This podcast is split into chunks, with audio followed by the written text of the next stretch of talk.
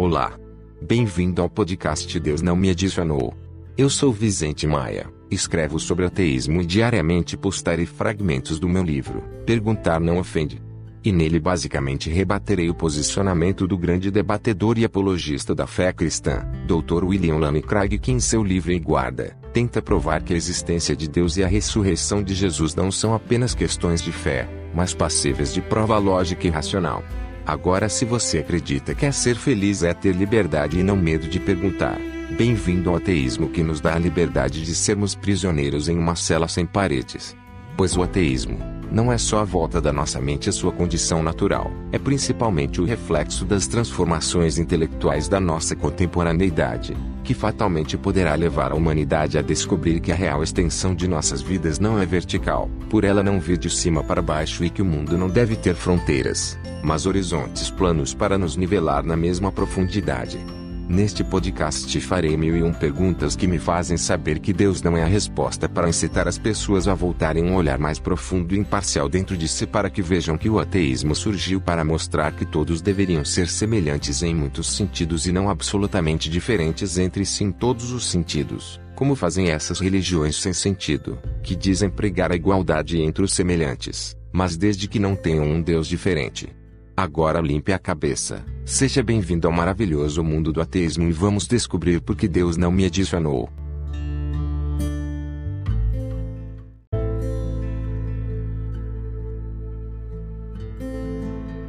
O doutor da fé William Lane Craig sustenta em seus livros que a existência de Deus e a ressurreição de Jesus não são apenas questões de fé, mas passíveis de prova lógica e racional.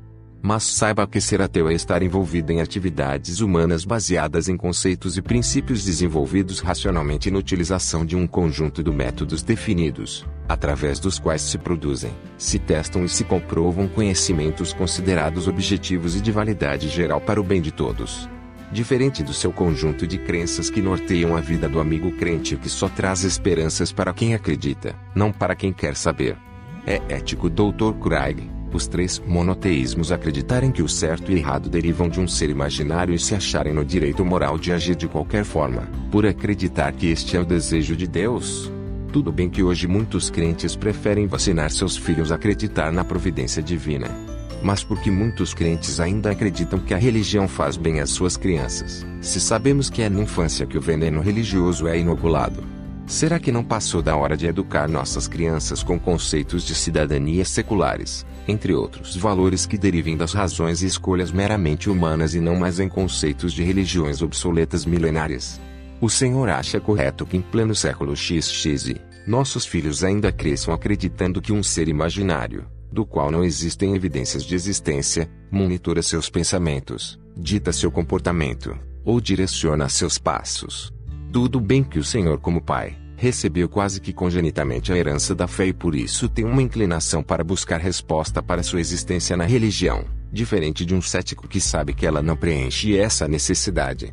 Baseado nisso, o Senhor acha realmente certo doutrinar crianças para induzi-las a ignorar suas dúvidas.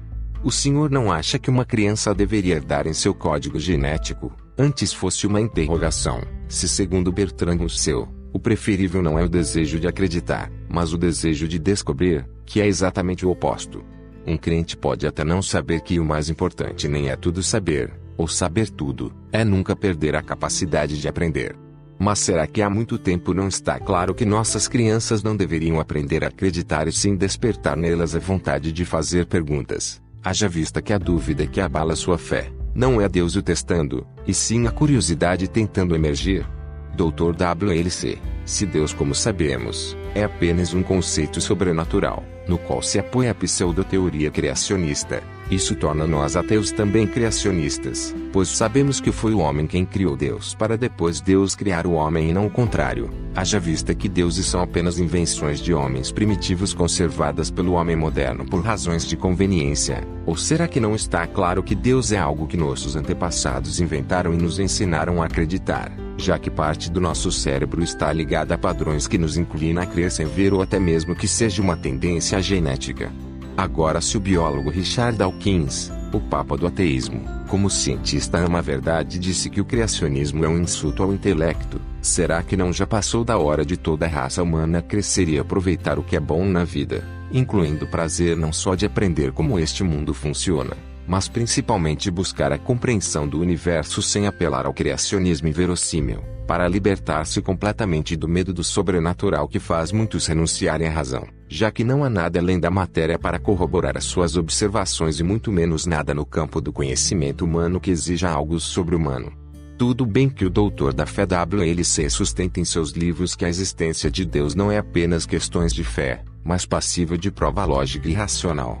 Mas ser ateu é concordar que a razão não pode chegar à certeza objetiva já que ela não conhece todas as substâncias que se ocultam sobre os fenômenos. Mas não é por isso que vamos diminuir o valor da razão, só porque a sua força demonstrativa, ainda que real e absoluta, não nos pode dar evidência matemática da inexistência de deuses. O doutor da fé até poderia dizer que o ateísmo, pelo fato de negar a existência de Deus, destrói radicalmente o fundamento da moral e dá origem às mais funestas consequências para o indivíduo e para a sociedade. Mas se o ateísmo destruísse radicalmente o fundamento da moral pelo fato de negar a existência de Deus, porque o teísmo, mesmo justificando a guerra com o pretexto de buscar a paz, até hoje não construiu uma sociedade sem guerra. É moral que Jesus tenha dito: Não vos perturbe com os rumores de guerra, porque é preciso que isso aconteça. Mateus 24:6. E, não cuideis que vim trazer a paz à terra. Não vim trazer paz, mas espada. Mateus 10 e 34. E se você não tem espada, venda sua capa e compre-a. Lucas 22 e 36. Se os Dr. Craig estão cientes de que não precisam criar seres que existem apenas em nossos devaneios neurotizados, isto não prova que o que os crentes chamaram de equivalente concreto na sua realidade abstrata é só um delírio psicológico direcionado para uma massa de esquizofrênicos que vivem numa paranoia generalizada inspirada por um Deus bipolar que nem Freud explica. Se sim, qual o sentido moral de o Senhor continuar propalando esses distúrbios psicológicos e essas histerias coletivas religiosas, como se fossem manifestações espirituais, divinas, ou sobrenaturais verdadeiras, se essa parafernália amparada em meras crenças não resiste a uma investigação séria e nem prova nenhum vínculo com alguma força superior real.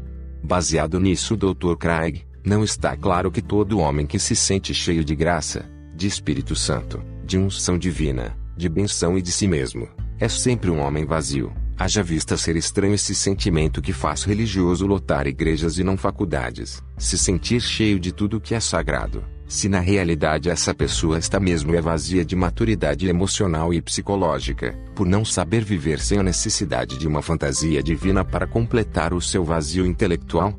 Se Aristóteles no seu tempo tinha muito a dizer sobre astronomia, biologia e física e hoje suas visões soam ingênuas por causa dos avanços da ciência e é claro que daqui a alguns anos os conhecimentos de Francis Crick, Sagan e Stephen Hawking também serão reavaliados, mesmo que muitos nunca sejam suplantados, da mesma forma que muitas das ideias de Aristóteles sobre ética, teologia, política e filosofia moral que ainda são objetos de estudos. Eu pergunto ao doutor da fé, por que a filosofia moral dos povos bárbaros bíblicos prevalece ainda hoje como se fosse algo essencial para esta sociedade moderna? Se quatro dos cinco maiores líderes religiosos do Brasil até pouco tempo estavam atrás das grades e outros dois estão sendo investigados pelo Ministério Público. Não deveria o Brasil, a maior nação católica do mundo, tão rica em raízes religiosas, mas tão pobre em frutos éticos, ser um exemplo de moralidade e ética e não o contrário. Baseado nisso, não podemos concluir que as pessoas se tornam escravas da árvore do bem e do mal não é nem por terem comido do seu bendito fruto, e sim por não terem estudado a fundo as suas raízes. O Dr. William Lane Craig pode até acreditar que a Bíblia possui autoridade que falta aos outros livros, ou que ela seja um livro de excepcional valor moral e cultural. Da mesma forma que eu não nego que muitas religiões proporcionem muitas coisas boas. Mas depois do atentado de 11 de setembro ao WTC, não devemos repensar no que a Bíblia e outros livros ditos sagrados têm a dizer sobre moralidade. O Senhor pode até acreditar que não, mas será que as famílias das vítimas do atentado pensam como o Senhor?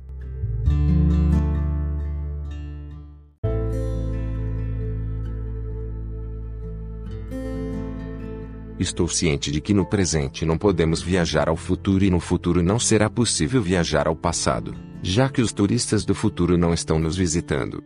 Mas hasta lá vista baby. I'll be back.